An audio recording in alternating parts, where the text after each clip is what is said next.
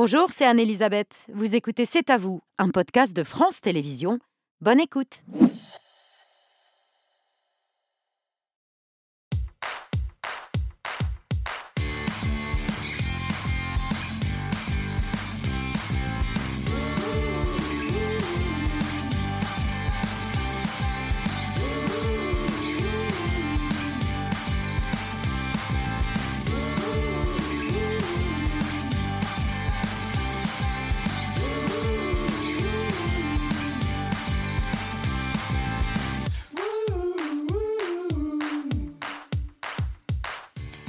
Bonsoir, c'est à vous en direct jusqu'à 20h55 pour toute l'actualité de ce jeudi 23 février avec Émilie, Pierre, Patrick, Mohamed et Mathieu. Salut à tous les cinq. Bonsoir, Bonsoir Émilie, votre choix de l'actu ce soir 32 jours qui n'a pas pu en France, c'est du jamais vu, au point que le gouvernement envisage des restrictions d'eau dès le mois de mars.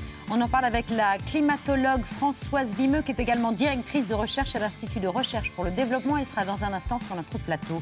Mohamed, dans votre story Menace d'ingérence, menace d'espionnage. Je vous parle ce soir de la Commission européenne qui a décidé d'interdire l'utilisation de l'application chinoise TikTok à tous ses salariés. Patrick, votre édito Les Chinois s'apprêtent à proposer un plan de paix pour l'Ukraine. C'est aussi ce que préconisent un certain nombre de personnalités françaises. Un cessez-le-feu, des négociations, euh, des pourparlers avec Poutine. On va se demander ensemble si c'est bien raisonnable. Est-ce bien raisonnable? C'est la question qu'on pose à Raphaël Glucksmann, député européen Place Publique, président de la commission spéciale du Parlement européen sur l'ingérence étrangère. Bonsoir. Bonsoir. Merci de votre présence ce soir. Alors que vous rentrez tout juste d'Ukraine, vous êtes rentré hier de Kiev. Tout juste. Où vous avez passé j'ai passé euh, deux jours sur place euh, et, avec le voyage, ça fait cinq jours, mais voilà, au cœur de la résistance et euh, d'un peuple qui ne se laissera pas faire. On en parle longuement avec vous ce soir. Mathieu dans le 5 sur 5. Saint-Jean-de-Luz au lendemain de la mort d'une professeure tuée par l'un de ses élèves en, plein cours. La conférence de presse du procureur de la République de Bayonne cet après-midi, on en parle dans le 5. Pierre, votre œil ce soir. Il y a des soirs où il faut faire simple. On s'était dit, Babette, veille de César, et un œil rieur. Alors j'ai choisi les morceaux choisis de Jamel au César. Vous devriez sourire, comme maintenant. On va sourire et on va en parler des Césars, de cette 48e nuit des Césars qui se tient demain soir en direct de l'Olympia en clair sur Canal+, avec euh, quelques-uns des neuf maîtresses et maîtres de cérémonie, dont Jamel Debbouze, mais également Emmanuel DeVos, Raphaël Personas, Alex Lutz. Ils seront là à partir de 20h, accompagnés de la voix des Césars. Ça fait 13 ans qu'il arrive à dire exactement qui, est, qui a gagné, pourquoi, comment. Thierry Chaise, il arrive à faire tenir ça entre le moment où le nom du gagnant est arrivé et le moment où il arrive sur scène. C'est une performance incroyable. C'est du commentaire en direct euh, d'une performance. Voilà. D'ailleurs, il va nous faire des promos. exactement. Le dîner est préparé ce soir par Thomas Benoît, comme depuis le début de la semaine et comme depuis toujours. Nos chefs sont aux côtés de notre super chef Bertrand Chameroy.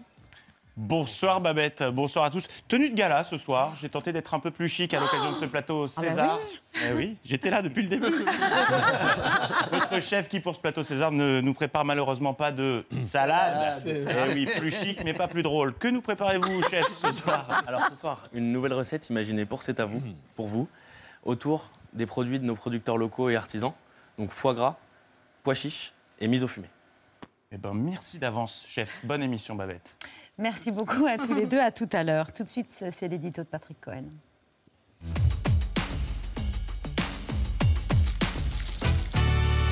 Faut-il négocier la paix avec Poutine? C'est l'objet de votre édito, Patrick. Après un an de guerre, mais c'est vraiment une question qui se pose Mais bien sûr, c'est du bon sens, comme dirait euh, Emmanuel Macron à propos des retraites. Quand vous avez dans votre rue deux voisins en conflit, euh, même si vous donnez raison à l'un plutôt qu'à l'autre, vous allez naturellement chercher à les réconcilier. Face à deux pays en guerre, le devoir des autres nations est de jouer des médiateurs et d'amener leurs dirigeants à se parler pour que les armes se taisent, que le carnage s'arrête, parce que la paix est toujours préférable à la guerre et que l'histoire nous a appris où conduisent les escalades militaires. Enfin bref, des arguments de bon sens développés euh, à des degrés divers par toute une une frange de, décideurs et d'intervenants du débat public qui disent privilégier la paix et la négociation. Moi, je crois qu'à un moment donné, ce sera de l'intérêt de l'Ukraine et de la Russie de revenir autour de la table et de négocier. Négocier, ça ne veut pas dire renoncer. Ça veut dire que nous, nous devons tout faire pour que la paix revienne. Il faut savoir à un moment donné créer les conditions de la paix. Mais on y est là? Non, nous n'y sommes pas encore. Le, le temps de la négociation n'est pas venu. Mais par contre, le temps de la diplomatie est venu. Aujourd'hui, ce qu'on demande, c'est pas qu'on continue à livrer des armes, c'est qu'il y ait quelqu'un qui dise stop, est-ce qu'on peut discuter? Voilà, c'est aussi ce que demande Marine Le Pen. Je regrette que ce mot de paix ait quasiment disparu et euh, de la bouche de nos gouvernants et des plateaux de télévision. Mais il faut évidemment trouver une sortie négociée. Si moi j'étais le président de la République française, je ferais ce qu'il faut pour qu'on recommence à discuter. Et je le redis, face à une guerre, on discute avec son adversaire, pas avec, seulement avec ses amis. Il faut que M. Poutine soit ramené d'une manière ou d'une autre à la table à laquelle on commence à discuter. Que valent ces arguments qui semblent frapper de bon sens. Vous savez ce que je pense de la notion de bon sens. Bon, c'est un discours qui ne prend en compte ni la réalité du conflit, ni la nature du régime de Poutine, ni les conséquences d'un éventuel compromis avec Moscou. La réalité du conflit, d'abord, ce n'est pas une querelle de frontières comme ça a pu être dit l'an dernier par certains politiques, c'est une guerre d'agression qui rend impossible ou immoral le renvoi dos à dos de l'envahisseur et de l'envahi. Reprocher à l'Ukraine de ne pas vouloir la paix revient à reprocher à la victime son insistance à vouloir se défendre. Deux, la nature de Poutine. C'est celle d'un dictateur qui a fait de la guerre un but en soi. Euh, Poutine ne veut pas seulement vaincre ou gagner des territoires, il veut détruire et éliminer. C'est le sens de tous ses discours et ça lui interdit de reculer sous peine de perdre la face et sans doute le pouvoir. Le tyran russe a fait de cette invasion une guerre existentielle. Quand Emmanuel Macron affirme, on vient de l'entendre, négocier, ce n'est pas renoncer, sans doute, mais négocier suppose de concéder. Et aussi bien qu'on ne voit pas l'Ukraine concéder une partie de son territoire souverain conquis par la force, on n'imagine pas Poutine concéder quoi que ce soit après avoir annexé quatre provinces du Donbass et voué aux gémonies les dirigeants de Kiev. C'est bien la posture du tyran russe qui rend le dialogue impossible. Enfin, trois, les conséquences d'un éventuel compromis qui pense sérieusement qu'il nous prémunirait d'autres invasions russes, qu'en évitant d'humilier Moscou, nous pourrions éviter d'autres guerres de la part d'un pouvoir qui aurait fait un usage gagnant de la force. Je m'arrête là parce que notre invité, Raphaël Glucksmann, aura sans doute d'autres arguments. La Chine cherche pourtant à se poser en médiateur du conflit ukrainien. Oui, c'est le suspense de la semaine. Les Chinois ont promis publiquement de dévoiler dans les heures qui viennent un plan de paix qu'ils ont euh, apparemment longuement discuté avec les Russes, mais de façon très évasive pour l'instant avec les Ukrainiens. Donc on ne sait pas euh, en quoi ça consiste et ce qu'il y a dedans. Zelensky, très prudent, vient de dire qu'il aimerait bien en savoir plus avec une rencontre de haut niveau entre Kiev et Pékin, on est tout aussi curieux. On va revenir hein, sur le plan de paix imaginé par Pékin, enfin que Pékin devrait rendre public dans les jours qui viennent. Mais première question, Raphaël Glucksmann, pourquoi selon vous on est obligé de faire la guerre? Pourquoi on ne peut pas faire la paix? Parce que Vladimir Poutine veut la guerre. Patrick Cohen l'a dit. C'est pas sa première guerre. Il a commencé euh, son règne avec l'anéantissement de la Tchétchénie en 2000. Ensuite, il a démembré, envahi et démembré la Géorgie en 2008. Ensuite, il a rasé Alep et Homs. Il a fait la guerre en Syrie. Mais dans ces Ensuite, trois cas, il n'avait pas il a annexé Il n'avait pas les grandes puissances la. Crimée, la Crimée et occupé le Donbass en 2014. C'est un régime fondé sur l'idée de guerre. Et pas simplement sur l'idée de guerre. C'est un régime fondé sur l'idée de guerre contre nous. Et c'est ça qu'il faut que les gens comprennent. C'est pas simplement la Géorgie ou l'Ukraine qui sont visés. Ce sont les démocraties européennes, c'est l'ordre de sécurité en Europe qui est visé, l'architecture de sécurité de notre continent qui est visée depuis le début par Vladimir Poutine. Et donc, si à un moment on ne l'arrête pas, eh bien, on va continuer à avoir de plus en plus de guerres sur notre territoire. Et si c'est l'Ukraine qui finalement est dépecée, eh bien ensuite, il y aura la Moldavie. Et ensuite, enfin, ça s'affrontera, ça, euh, Poutine osera s'affronter aux pays baltes et à la. Pologne. Mais ce qu'il faut faire, c'est surtout bloquer le tyran. Et bien sûr que peut-être un jour, ça se terminera par une négociation, mais ça doit être une négociation de retrait des troupes russes d'Ukraine. Et pour cela, il faut qu'il soit bloqué militairement. Il faut qu'il comprenne Qu'il que la guerre, choix. Que la guerre lui coûte tellement cher qu'il doit l'arrêter, que la guerre le conduira à sa perte. Et pour qu'on arrive à envoyer ce message-là à Moscou, eh bien, il faut plus armer encore la résistance ukrainienne. Il faut plus aider encore l'Ukraine et enfin fixer cet objectif stratégique qui est la défaite totale de Poutine en Ukraine. C'est pas simplement pour les Ukrainiens qu'on doit le faire, c'est pour nous. Donc tous pour chacun d'entre nous. Tous ceux qui agitent l'idée de, de pourparler, il faut se mettre autour d'une table, il faut discuter, il faut renouer le dialogue euh, avec Poutine, tout ça vous, vous semble complètement hors de propos et hors du temps euh, aujourd'hui. La, la précondition à cela, c'est d'abord d'inverser le rapport de force sur le terrain. Donc ces mêmes gens que vous avez montrés en train de parler de paix, sont-ils favorables à la livraison d'armes à la résistance ukrainienne? Pas tous. Pas tous. Eh bien, ceux qui sont pour des pourparlers de paix sans permettre à la résistance de résister, ceux-là sont pour le dépeçage de l'Ukraine. Ce Ils n'est sont pas le pour cas la d'Emmanuel paix Macron. consentir, ce qui n'est pas le cas d'Emmanuel Macron, ce qui, si vous voulez, consentir à ce que l'agresseur soit récompensé pour son agression, c'est pas être pour la paix. C'est être pour la soumission à l'agresseur. C'est quelque chose d'extrêmement différent. Et la soumission à l'agresseur, d'autant plus quand c'est un agresseur de type fasciste, comme Vladimir Poutine, eh bien, c'est se garantir d'avoir d'autres guerres. Ce n'est pas avoir la paix.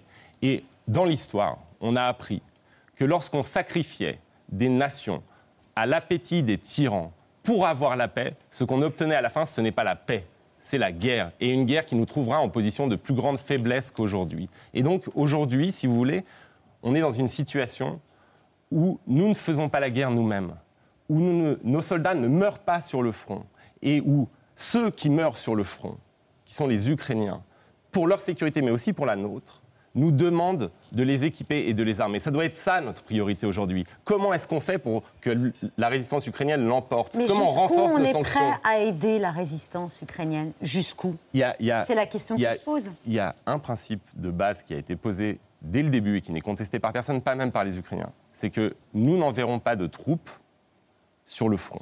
Il n'y aura pas de combattants de l'OTAN ou de l'Union européenne face à l'armée russe.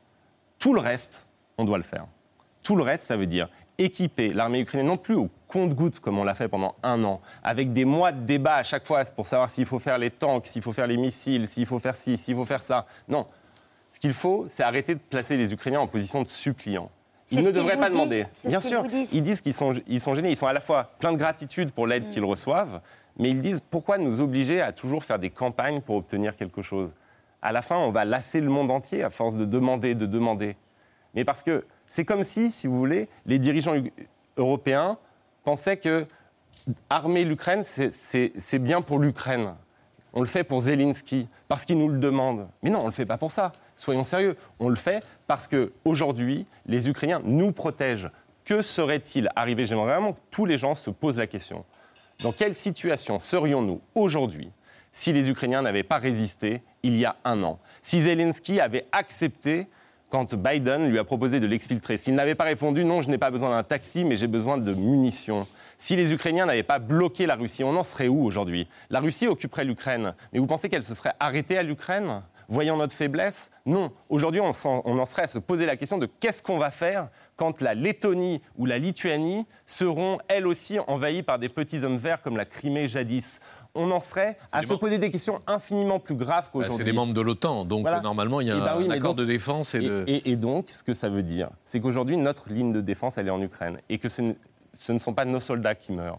La seule chose que nous devons faire aujourd'hui, c'est de réfléchir comment on peut plus et mieux aider la résistance ukrainienne. Et je vous jure, revenant d'Ukraine, il y a vraiment une marge de progression. Aujourd'hui, par exemple, sur le front, les sol- les- les l'armée russe tire 70 000 obus par jour. 70 000 obus par jour. On n'a pas vu ça depuis la Seconde Guerre mondiale. euh, européenne. Et les Ukrainiens peinent à en tirer 6 000. Aujourd'hui, il y a une domination en termes d'équipement des Russes qui est quasi totale. Pourquoi? Parce que nous avons pris trop de temps, nous avons perdu trop de temps à discuter au lieu de faire en sorte que les, les Ukrainiens soient équipés comme ils le doivent. Et ça, ça vient d'une chose, c'est qu'en fait, on n'a pas fixé d'objectif stratégique clair au début de la guerre. Il aurait fallu d'emblée dire ce qu'on dit aujourd'hui, c'est-à-dire qu'il faut que la Russie perde. Un reportage, Raphaël de France 2, montrait très bien ce manque de munitions hier soir. Pour le commandant, la priorité, ce ne sont pas les permissions. Il y a trop peu de personnel expérimenté au maniement des mortiers pour en accorder. Non, la priorité, c'est le nombre d'obus. Tout ça, c'est ce qu'on a pris aux Russes, ce sont des trophées. Et on fait tout pour les économiser. En notre présence, le canon est resté silencieux. Les Ukrainiens ne tirent que s'ils ont une cible précise. On voit bien, ils, répondent au compte-gouttes et à chaque fois qu'il y a une cible précise. Donc, à la fois, l'aide est trop lente et trop faible. Voilà, et il y a deux choses différentes en fait dans le- les problèmes des Européens. La première chose, c'est cette stratégie qu'on dit incremental, c'est-à-dire progressive, qui est une aide étape après étape, ce qui ralentit tout et ce qui empêche d'inverser en une fois le rapport de force sur le terrain. C'est la question des tanks, la question des avions maintenant qu'on se pose, ou la question des missiles. Et il y a un autre problème, qui cette fois-ci n'est pas de la responsabilité directe des dirigeants politiques actuels, c'est la faiblesse de notre industrie. Parce qu'en réalité, on est en manque de munitions aujourd'hui. Et pendant 20 ans, on a considéré que l'industrie de la défense, finalement, c'était pas très important, que l'armée, c'était pas fondamental, puisqu'on pensait vivre dans un horizon de paix perpétuelle. Et on croyait que la guerre allait se limiter désormais à des sortes d'opérations de police internationales, euh, comme dans le Sahel ou comme euh, au Moyen-Orient. C'est-à-dire dans des situations où il y a une telle supériorité technologique de l'Occident qu'en réalité, ce n'est pas vraiment des guerres, c'est des bombardements, c'est tout ce qu'on veut, mais il n'y a pas d'affrontement entre deux armées qui sont capables de tenir un front énorme pendant longtemps. Et le résultat de ça, c'est qu'en fait, on a des capacités industrielles et des stocks extrêmement faibles. Et que donc, on a un vrai problème. On a un problème. Et donc, c'est pour ça que quand le président Macron a dit qu'il fallait passer en mode d'économie de guerre, il a dit ça au- à l'été dernier, eh bien, il avait raison de le dire, mais que le problème, c'est que ça n'a pas été fait, ça n'a pas suivi. Et c'est pour ça que je dis, on a perdu beaucoup de temps. Mais ce qu'il faut comprendre, c'est que le temps qu'on perd dans les débats aujourd'hui, on le paye six mois plus tard à chaque fois. Et quand on dit on doit passer en économie de guerre, il faut le faire. Il faut des commandes publiques à long terme garanties aux entreprises de la défense pour que enfin on réhabilite notre appareil productif, pour qu'on soit en mesure de faire face au stock immense de, l'armée russe. On parlait de, de ce mot paix qui est prononcé euh, par un certain nombre de dirigeants. C'est aussi ce que souhaite l'Assemblée générale de l'ONU, qui doit se prononcer sur une résolution réclamant une paix juste et durable, que le secrétaire général de l'ONU, Antonio Guterres, a appelé de ses voeux. The one year mark of Russia's invasion of Ukraine stands as a grim milestone for the people of Ukraine and for the international community. That invasion is an affront to our collective conscience. It is a violation of the United Nations Charter and international law. It is having dramatic humanitarian and human rights consequences, and the impact is being felt far beyond Ukraine. Il y a le symbole d'un vote d'une résolution à l'ONU, mais ça ne changera rien à la situation? Ça changera rien à la situation et l'ONU est complètement bloquée puisque la Russie est membre du Conseil permanent, a le droit de veto, on sait tout ça. On sait que la, la solution ne viendra pas de l'ONU, si vous voulez. Mais ce vote, il est quand même très important parce qu'il marque les rapports de force à l'échelle du globe. Et, euh, et là aussi, on se rend compte qu'on a un problème. C'est-à-dire que une majorité de pays, j'espère, mais je pense, se prononcera pour la résolution et condamnera l'invasion un an après. Mais un grand nombre de pays s'abstiendront Dont la Chine. dont la Chine, mais la Chine est perçue comme une alliée de la Russie, mais aussi des pays qui sont peut-être moins euh, hostiles à, à nos intérêts, à nos principes que la Chine, que le régime dictatorial chinois. On verra si certains changent de position. Voilà. Il y a eu sur les précédents votes une quarantaine d'abstentions hein, à l'échelle Voilà, mondiale. et, et ça sera, et c'est pour ça que c'est très en intéressant. En fait, l'ONU aujourd'hui ne sert pas euh, de, de- de facilitateur de paix, est complètement bloqué sur ce côté-là, mais l'ONU sert de photo en fait, des rapports de force à l'échelle mondiale. Et ça peut Et- évoluer. Et c'est très important parce que quand, quand j'entends, c'est le temps de la diplomatie. La diplomatie, c'est pas simplement d'aller s'asseoir avec Vladimir Poutine et de négocier euh, des bouts d'Ukraine. Ça, ça s'appelle la concession, la compromission. La diplomatie aujourd'hui, ce serait d'aller justement parcourir le monde pour expliquer notre soutien à l'Ukraine, pour expliquer notre position, pour essayer de Ah, rallier la France ne le fait pas bah, pas assez à mon goût et l'Europe en général pas assez à mon goût. Et donc il y a, euh, et d'ailleurs Dominique de Villepin qui était interrogé là- là- là-dessus disait quelque chose de très juste. Et il disait euh, quelque chose de très juste, c'est qu'en fait, si on veut bloquer Poutine, il faut l'isoler. Mais pour l'isoler, il faut que nous, on s'engage beaucoup plus encore dans euh, la puissance de conviction et ramener, par exemple, les pays africains. On, a- on est dans une situation aujourd'hui où il y a vraiment une pénétration de l'Afrique par les intérêts russes et chinois. Et on ne peut pas laisser faire cela de, C'était ouais, intéressant. Kouleba, le ministre euh, ukrainien des Affaires étrangères, s'est adressé spécifiquement à eux hier euh, à l'ONU euh, euh, avant le- ce vote attendu à l'Assemblée générale. Il s'est adressé à ces, ces abstentionnistes-là du tiers-monde précisément. Et, et- et il, a, il a des choses à leur dire, parce qu'en fait, là, on assiste à une guerre coloniale typique. On a une nation colonisée, l'Ukraine, qui s'émancipe, et on a un empire qui nie l'existence même de l'ancien peuple colonisé. Et donc, il y a un discours là qui Mm. devrait pouvoir parler aux nations qui ont été colonisées à travers leur histoire. Qu'est-ce qu'il faut attendre de la Chine? On ne peut rien en attendre? Cette initiative-là, euh, même cette proposition pour mettre fin au conflit en Ukraine? Je pense que. On en parlait à Kiev, là où vous étiez Oui, on, en- on en a parlé à Kiev euh, assez longuement. Je pense que. Alors, les Ukrainiens sont dans une situation où, diplomatiquement, ils, ils sont obligés de- de- d'essayer d'avoir euh, une conversation avec les autorités chinoises. Mais ce qui est, ce qui est clair, c'est que euh, le texte qui avait été signé juste avant l'invasion par Xi et par Poutine n'était pas un discours en l'air. Et j'aimerais. indéfectible. Voilà, l'amitié indéfectible, sans limite, et qui vise à établir un nouvel ordre mondial. Je crois qu'on a eu, et vous êtes tous euh, au courant, on a eu 20 ans d'illusions sur Vladimir Poutine. On n'a pas voulu voir, les dirigeants occidentaux n'ont pas voulu voir que la nature même du régime allait produire un trouble qui les impacterait directement. Et j'alerte, faites attention, ne faites pas la même erreur sur la Chine. On, on est passé du wishful thinking, de la méthode Coué, il n'envahira- euh, Poutine n'envahira pas, Poutine n'envahira pas, à aujourd'hui, la Chine va se dissocier de la Russie. C'est le nouveau discours. Ça la Chine pas, va se dissocier de la Russie. Mais non. Il y a un intérêt commun extrêmement puissant entre la Chine communiste et la Russie de Poutine. C'est la défaite de l'Europe et des démocraties occidentales.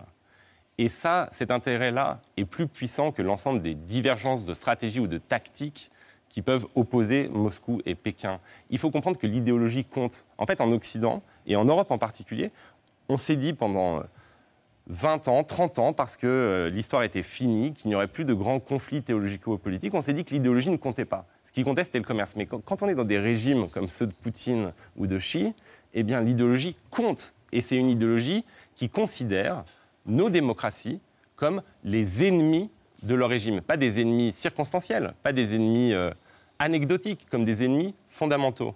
La Chine peut avoir intérêt à avoir euh, une Russie affaiblie et- ou vassalisée euh, sans Poutine. Pour l'instant. Oui, pour l'instant, oui, euh, la Chine ne, ne joue pas cette carte-là. Et pour l'instant, la Chine est gagnante de toute façon, puisque la Russie s'est coupée. Moi, je, pense que ce n'est pas euh, une parenthèse, que c'est quelque chose d'extrêmement profond. La Russie s'est coupée du reste du monde et s'est associée à la Chine et sera le partenaire mineur de cette alliance-là, du point de vue chinois. Donc, est-ce que la victoire de l'Ukraine serait un, un message jugé positivement par euh, Pékin? Je ne pense pas, non. Parce que ça serait une leçon pour l'ensemble des tyrannies qui ont des voisins démocratiques, que quand vous envahissez euh, eh bien, une démocratie soudée dans la résistance, vous perdez. Et ce n'est pas tout à fait le message que Pékin veut euh, qu'on tire de la, de la guerre en Ukraine, vu ses ambitions sur Taïwan. Cette guerre, elle a poussé des millions d'Ukrainiens à fuir leur pays. 115 000 ont été euh, accueillis en France, à 80% des femmes, et 20 000 enfants ont été scolarisés, Émilie. Oui, certains de ces enfants sont arrivés seuls, d'autres avec leur famille, leur mère le plus souvent, puisque le père euh, a été réquisitionné au front. C'est le cas d'Anna, 11 ans, arrivée en France en mars dernier avec sa mère, sa grand-mère et son petit frère de 2 ans, logée dans un appartement prêté par la mairie de Garenne-Colombe en région parisienne. C'est là qu'Audrey Payas et Louis Amar l'ont rencontré. Est-ce que vous vous plaisez en France? Мабуть, подобалось би більше за інших обставин, але так, дуже привітні люди, дуже добре нас приймають, допомагають. Quelle a été ta première impression quand tu es arrivé en France Цікаво, але нічого не зрозуміло, хто що говорить. І дуже хотілося вивчити французьку мову. Qu'est-ce qui te plaît ici, Anna Е, багато чого, але, мабуть, найулюблене це те, що тут е, багато бомжелій. Anna a intégré en cours d'année euh, la sixième d'un collège de la Garenne-Colombe, persuadée qu'elle n'y resterait que quelques semaines au départ, sauf qu'en septembre dernier, elle a de nouveau fait sa rentrée dans ce même établissement, le temps de se familiariser aussi avec une langue qui lui avait été euh, étrangère il y a encore six mois. Donc deux fois par semaine, elle suit des cours de français avec euh, d'autres enfants ukrainiens. Notre sujet, ce sont les voyages. On va écouter une chanson, Le Tour du monde en 80 jours. Anna, est-ce que tu aimes bien euh, les cours de français Hmm, c'est bien et intéressant, mais c'est très difficile. мабуть, щоб е, заводити друзів, краще знати французьку. Est-ce que tu t'imagines euh, rester en France Мабуть, е, не зовсім, тому що я дуже хочу до України. Est-ce que vous discutez entre vous de comment c'était en Ukraine М, Може, трохи так, але м, не дуже часто. J'ai des enfants euh, qui vraiment ont même des difficultés psychologiques euh, parce qu'ils ont vécu des choses euh, terribles et euh, ils ont vu des frappes, des morts. Surtout au début, ils pensaient qu'ils vont revenir très bientôt et pourquoi faire des, fo- des efforts, euh, pourquoi étudier une langue qui est quand même assez difficile. Mais maintenant, ils commencent à réaliser qu'ils restent pour le moment ici et pour euh, s'intégrer, euh, il faut parler la langue. Alors, en dehors de ces cours de soutien où elle voit d'autres enfants réfugiés comme elle, Anna est la seule Ukrainienne de son collège. Elle parle peu des raisons qui l'ont emmenée euh, ici, à l'école, ni à la maison, mais elle a accepté d'en parler un peu avec nos reporters. C'est un sujet sensible qui est souvent chargé d'émotions. Е, Це було досить е, складно і важко. Е, Ми машиною разом з моєю матусею, Зані і Міше- Мішель. Ми спочатку тиждень, майже тиждень були вдома на початку війни і переховувались теж у бомбосховищі у підвалі. Але коли вже навіть над нашим будинком почали літати літаки та ракети, ми вирішили, що треба виїжджати. Я мабуть, хотіла повернутися до України, тому що там в мене багато друзів. Tu espères un jour retrouver autour de toi tous les amis que tu as laissés il y a un an Alors bien sûr, elle aimerait euh, repartir en Ukraine, mais est-ce que la France, elle, doit accueillir plus d'Ukrainiens, sachant qu'on en accueille moins que euh, l'Italie, l'Espagne, l'Allemagne a accordé la protection temporaire à près de 900 000 euh, Ukrainiens La France doit en accueillir plus La France pourrait faire plus, mais moi, ce que je veux, c'est souligner l'importance de cette solidarité des Françaises et des Français qui ont euh, aidé des Ukrainiens, aidé des réfugiés. Et je veux aussi dire qu'à Kiev et euh, partout en Ukraine, tous les gens qu'on rencontre, ils ont euh, des proches qui sont partis en Europe. Et à chaque fois qu'on rencontre quelqu'un, il nous dit merci. Il nous dit merci de les avoir accueillis que ce soit les militaires qui savent quand ils sont sur le front que leurs femmes et, leurs enfants euh, sont à l'abri et sont bien traités, ou euh, les autres qui ont décidé de rester quand une partie de leur famille est partie, eh bien, ils disent tous merci sur ça. Ils peuvent demander que les armes aillent plus vite, que, nos sanctions soient plus dures sur la Russie, que certaines déclarations d'hommes politiques euh, ou de dirigeants posent problème. Mais tous, ils disent merci sur cette solidarité. Et on a du mal à imaginer, en fait, l'importance de ces signaux-là quand vous êtes plongé dans la guerre, quand vous êtes plongé face euh, au fascisme, dans la nuit noire de la guerre. Eh bien, savoir que d'autres pays montrent une telle solidarité, ça vous aide à tenir. Donc, ce n'est pas simplement une aide qui bénéficie à ces réfugiés-là, c'est aussi une aide qui euh, réchauffe le cœur des Ukrainiens en Ukraine. C'est la raison pour laquelle euh, chaque signe compte et que vous appelez à un rassemblement demain vendredi à 18h, place de la République C'est fondamental. Il faut montrer aux Ukrainiens qu'ils ne sont pas seuls, qu'on a compris que leur combat est aussi le nôtre, qu'on a compris que eux se battent pour nous. C'est ce qu'ils disent tous sur place. Vous savez, nous, on se bat pour nous, les Ukrainiens, mais on se bat aussi pour l'Europe, on se bat pour la démocratie, on se bat pour vos démocraties, on se bat pour votre sécurité. Et donc, il faut leur montrer que non, nous ne sommes pas lassés, que nous ne sommes pas fatigués, que nous sommes autant solidaires aujourd'hui que nous l'étions le premier jour de l'invasion, Poutine a fait une erreur en misant sur notre zapping, sur notre incapacité à rester focalisé plus de deux jours sur le même sujet. Il faut qu'on envoie ce message-là de solidarité. Donc c'est pour ça que c'est extrêmement important qu'on envoie ce message demain à 18h, place de la République. Il faut qu'on soit nombreux et que on vienne de tous les mouvements politiques, en dehors de la politique, qu'on vienne de tout de tous les lieux possibles de la société française et qu'on s'unisse autour de cette solidarité fondamentale avec une résistance héroïque. Merci Raphaël Glucksmann. Vous re- Vous restez avec nous pour commenter euh, l'actualité qui est aussi française et météorologique. 32 jours sans vraie pluie en France, une sécheresse historique et des images tout aussi rares. Celle de la Loire, regardez entre Saumur et Angers, où on ne se promène plus sur les berges, mais carrément sur le lit du fleuve. La Garonne, au plus bas, une rivière du Var complètement asséchée. Un lac artificiel en Ariège, presque vide depuis l'été et pour plusieurs mois encore. La France, mais aussi l'Italie, où les gondoles de Venise gisent sur les canaux historiques comme au fond de piscines vides. Avec une seule personne, j'espère pouvoir passer, mais avec ce niveau d'eau, c'est très difficile. Je croise les doigts à chaque virage. Ce soir, ça descend encore, mais c'est déjà 10 cm plus bas qu'hier. Pour eux, ce niveau d'eau est une source d'inquiétude concrète. Moi, je le vois comme un problème de sécurité. Si quelqu'un a besoin d'une ambulance, elle ne peut pas arriver jusqu'ici. Je n'ai jamais vu ça. Bonsoir Françoise Vimeux. Bonsoir. Climatologue et directrice de recherche à l'Institut de recherche pour le développement, l'IRD. Merci de votre présence pour évoquer la sécheresse hivernale inédite qui frappe la France, mais d'autres pays européens, on vient de le voir. Cette sécheresse, elle est conjoncturelle ou est-ce qu'elle est structurelle? Autrement dit, est-ce que c'est l'un des effets du réchauffement climatique? Alors pour répondre sur cet événement euh, précis, il va falloir attendre un petit peu parce qu'on fait toujours des études d'attribution. En revanche, on peut dire deux choses. D'abord, on sait que le changement climatique vient exacerber les événements extrêmes comme les sécheresses.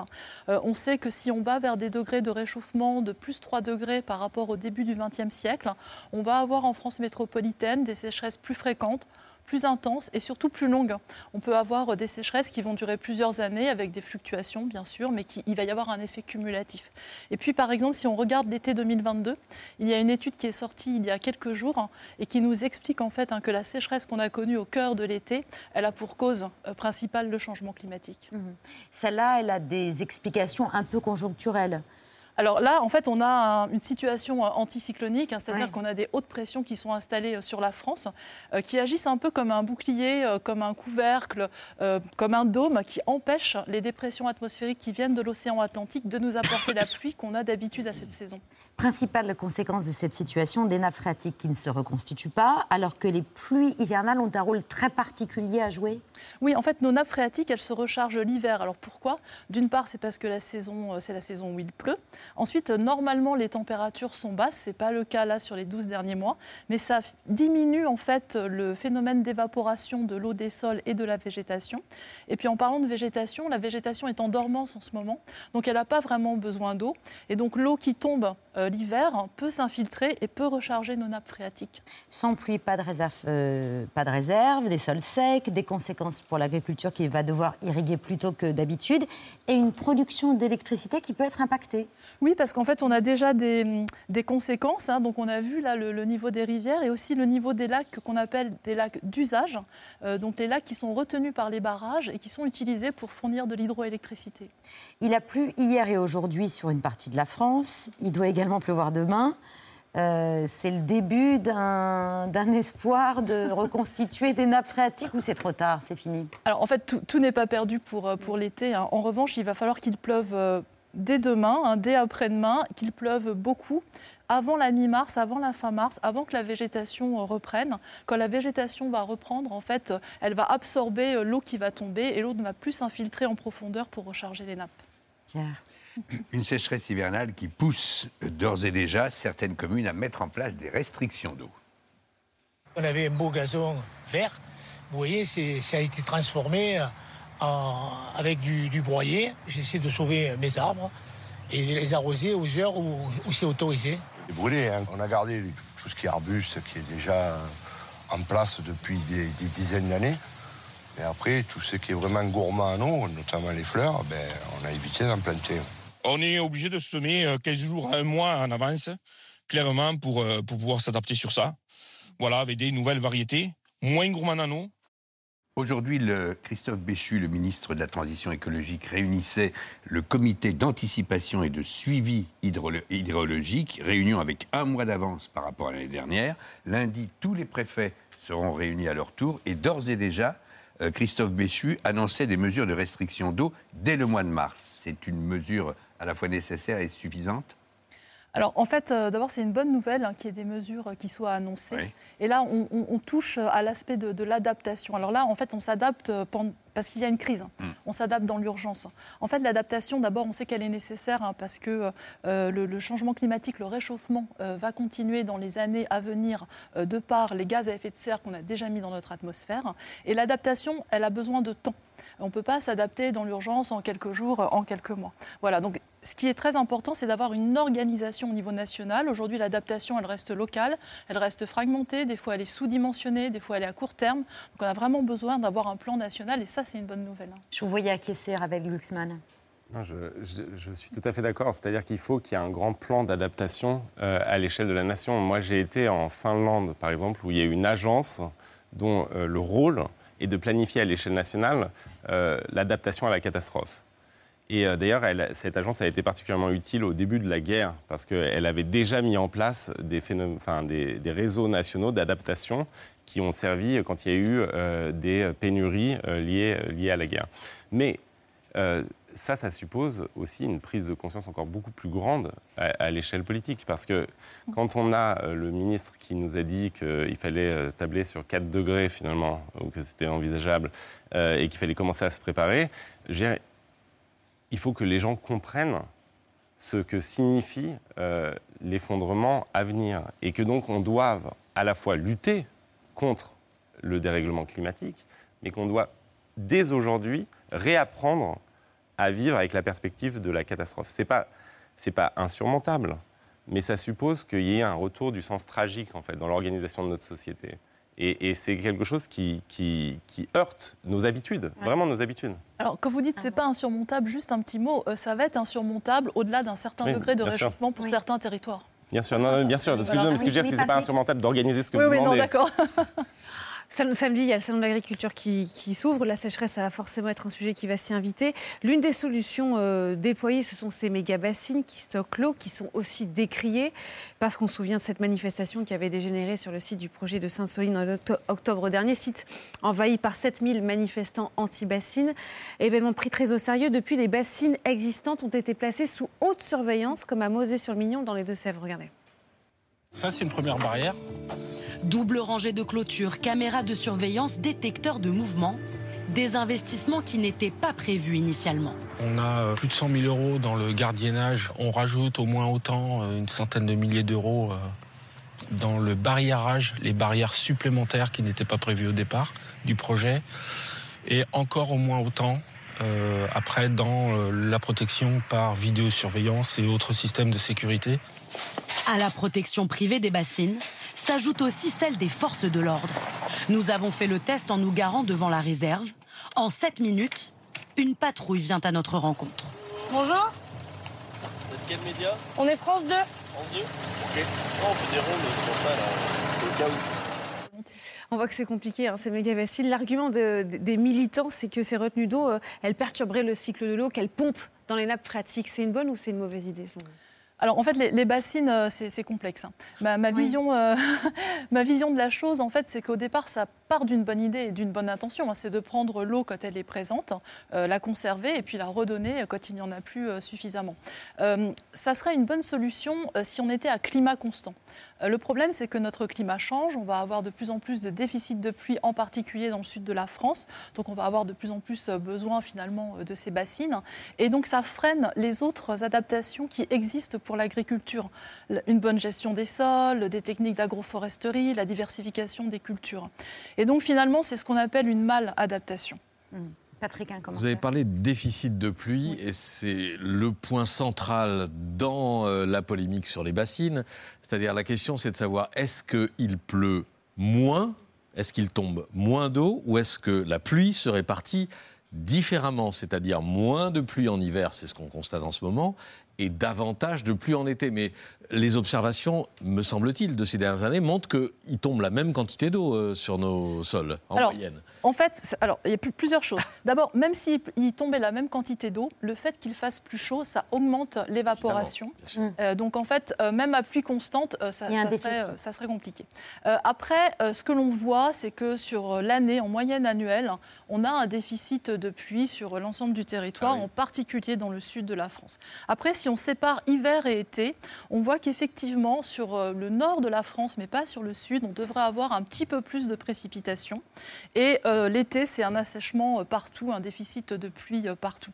Là, ce que l'on voit sur les nappes phréatiques, hein, c'est que trois quarts des nappes sont en dessous euh, du niveau attendu, surtout dans le sud de la France. hein. mais des nappes commencent à souffrir dans le nord. Merci beaucoup Françoise Vimeux, climatologue et directrice de recherche à l'Institut de recherche pour le développement. Vous restez avec nous. C'est l'heure de la story de Mohamed Bouafsi.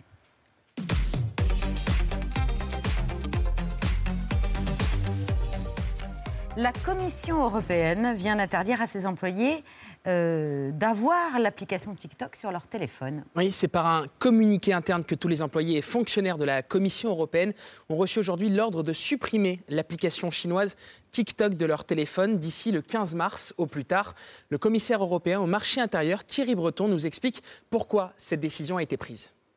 Cette décision, euh, nous ne visons euh, aucun pays, mais nous sommes extrêmement attentifs au risque euh, que certaines plateformes peuvent faire courir à euh, leurs usagers, en particulier en ce qui nous concerne, à nos collaborateurs, euh, par rapport à un usage malveillant qui pourrait en être fait, voire des capacités d'utilisation ou d'intrusion. Notre rôle, c'est en permanence d'anticiper là où nous pouvons voir qu'il y a des risques potentiels pour les téléphones professionnels, mais aussi pour les téléphones personnels munis d'applications de travail en lien avec la commission.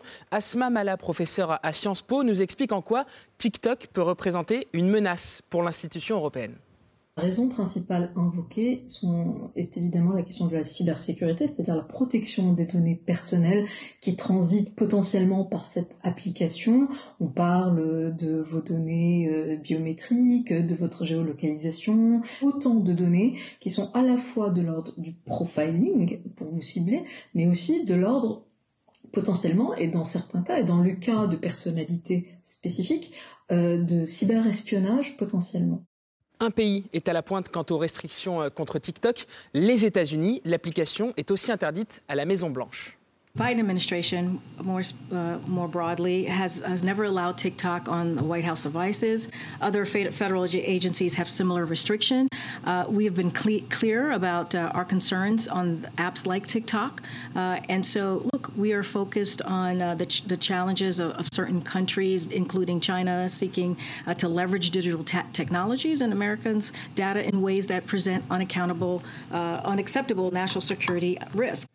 Les sénateurs américains et la Chambre des représentants ont également interdit l'utilisation de TikTok sur tous les téléphones des fonctionnaires et désormais plusieurs responsables politiques appellent à une interdiction totale de l'application aux États-Unis. TikTok, among the most visited sites in the world, used by an estimated 100 million Americans every month. Massively popular, except maybe in Washington. To ban China's popular social media app, TikTok. It's a new push in Congress to ban TikTok in the U.S. Lawmakers have introduced bipartisan legislation amid growing national security concerns that the Chinese owned app could be used to spy on Americans.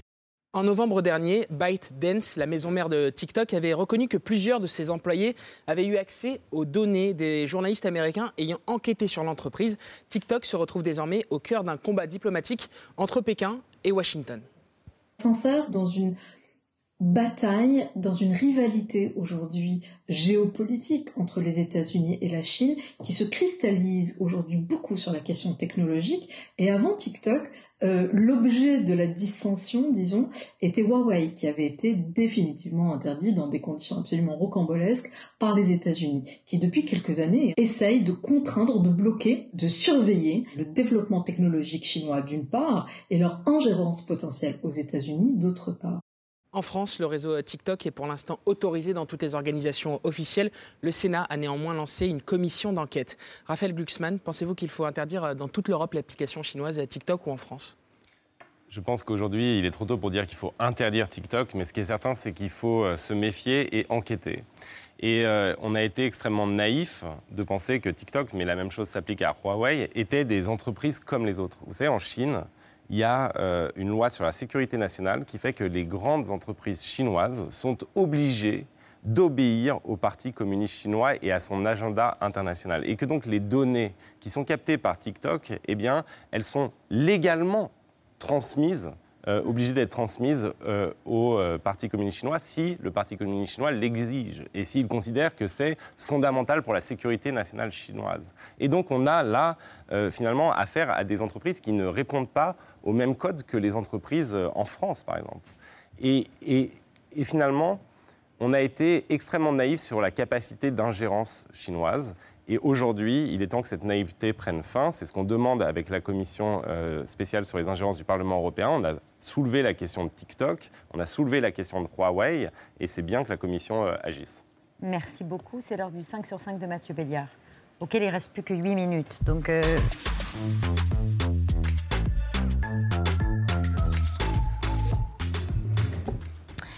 Mathieu, vous nous parlez des derniers développements de l'enquête à Saint-Jean-de-Luz au lendemain de la mort d'une professeure d'espagnol poignardée en plein cours. Oui, cet après-midi, le procureur de la République de Bayonne prenait la parole devant la presse. Il a apporté des détails, des informations sur les faits, leur déroulement hier matin.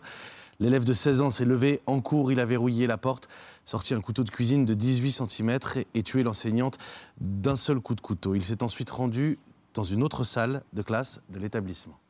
Cette euh, élève mise en cause, donc, euh, est entrée euh, dans la salle de classe voisine, jouxtant euh, celle dans laquelle euh, se déroulait ce cours d'espagnol.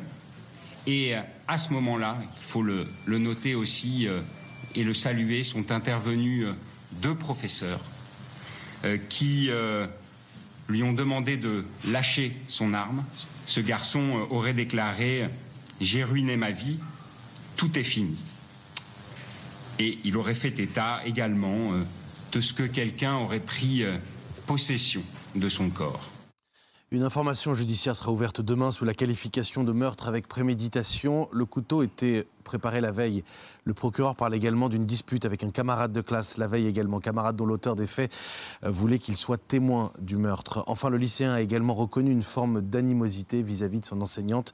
Une première expertise psychiatrique a été réalisée hier. Cet adolescent a été euh, soumis, à la demande de mon parquet, à un examen euh, psychiatrique dont je rappelle qu'il a été réalisé dans le temps et dans les conditions de la garde à vue, de sorte qu'il appellera nécessairement des expertises complémentaires. Il ne retrouve en l'état aucune maladie mentale de type schizophrénie, état maniaque, mélancolie ou retard mental, ni aucune décompensation euh, euh, psycho- euh, psychiatrique aiguë. Il décrit des éléments de dépression de l'adolescent évoluant depuis une année. Le procureur de la République de Bayonne qui a également tenu à préciser que ce lycéen a été victime de faits de harcèlement dans son précédent établissement. Il avait tenté de se donner la mort à l'automne dernier et faisait l'objet d'une prescription d'antidépresseurs. Son placement en détention a été demandé par le parquet. Vous vouliez dire avec le- Non, non, mais je, non, non, mais je voulais dire que c'était un désastre absolu, mais c'était. Un désastre absolu. C'est-à-dire? Que c'est euh, une horreur euh, totale, mais euh, c'était pas ça que je voulais dire. Dans le même temps, à Saint-Jean-de-Luz et dans tous les établissements scolaires du pays, on a rendu hommage à la professeure d'espagnol. Oui, même si pour beaucoup ce sont les, les vacances scolaires dans le pays en réalité. hein. Mais les élèves qui étaient en cours aujourd'hui ont suivi une minute de silence, tous en même temps, à 15h tout à l'heure. C'était euh, vraiment quelques minutes avant la prise de parole du procureur de la République. Le ministre de l'Éducation nationale était en déplacement en Savoie et il a rendu hommage à l'enseignante. Elle s'appelait Agnès Lassalle. Elle est morte hier dans une salle d'un lycée de Saint-Jean-de-Luz. Et je vous demande, puisqu'il est 15 heures et que dans tous les établissements scolaires du pays, les élèves et les professeurs font désormais la même chose, je vous demande, s'il vous plaît, de respecter une minute de silence et de penser à elle.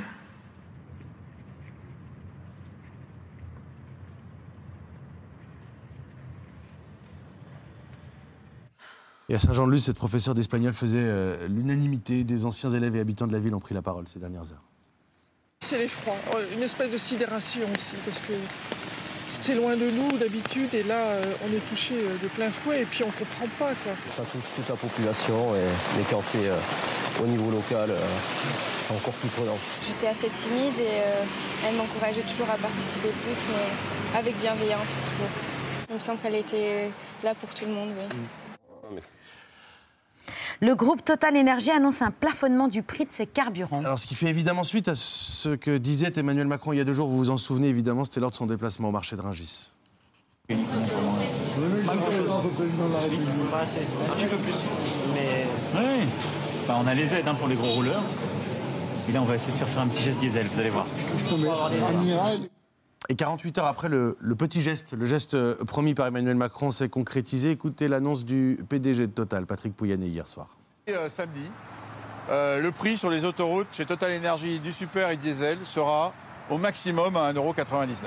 Dans toutes les stations hors autoroute, ça sera le 1er mars. On ne va pas faire ça pour deux mois, pour trois mois, on le fait pour toute l'année. Si on l'avait appliqué en 2022, c'était une mesure qui en fait nous aurait coûté à nous plus de 600 millions d'euros. C'est une euh, réponse au débat sur les super profits, une suite euh, à l'annonce des bénéfices records du groupe, près de 20 milliards d'euros euh, en 2022, le samplon 95 et le gazole plafonné à 1,99. Il faut aussi préciser qu'aujourd'hui, on n'en est pas à ce niveau, on est à une dizaine de centimes de moins, et puis ça ne vaut pas pour le samplon 98 et le diesel Excellium. Comme ça, c'est complet, surtout, ça ne compte que pour les stations Total. Est-ce que ça met du coup une pression sur la concurrence? Écoutez, euh, Michel-Édouard Leclerc ce matin, il revend lui aussi du carburant, vous le savez, mais il l'achète entre autres à Total. Euh, pour le moment, ça mange pas de pain. Euh, moi, je peux pas promettre ça parce que c'est lui notre fournisseur. Donc, on verra les conditions qu'il nous fera, lui et d'autres, les raffineurs. Leclerc ne produit pas son pétrole.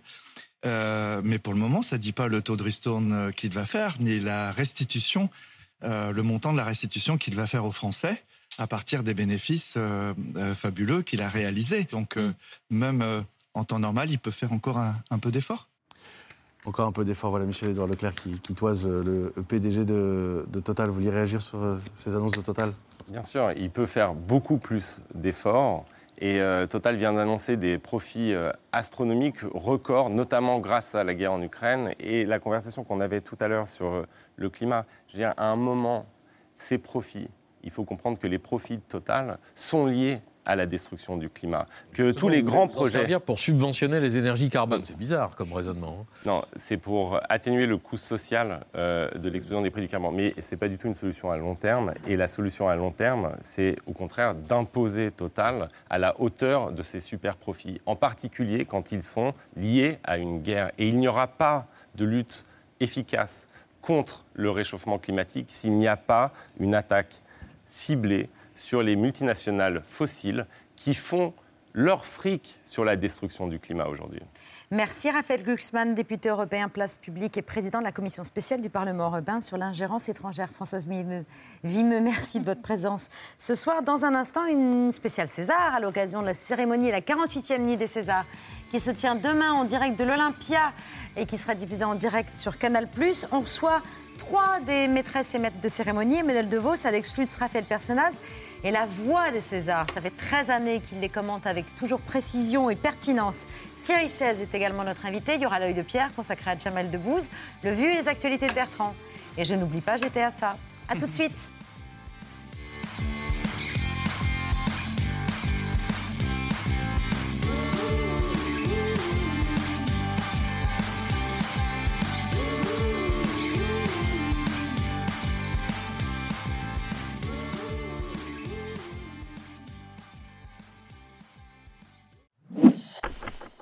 Merci d'avoir écouté ce podcast de France Télévisions.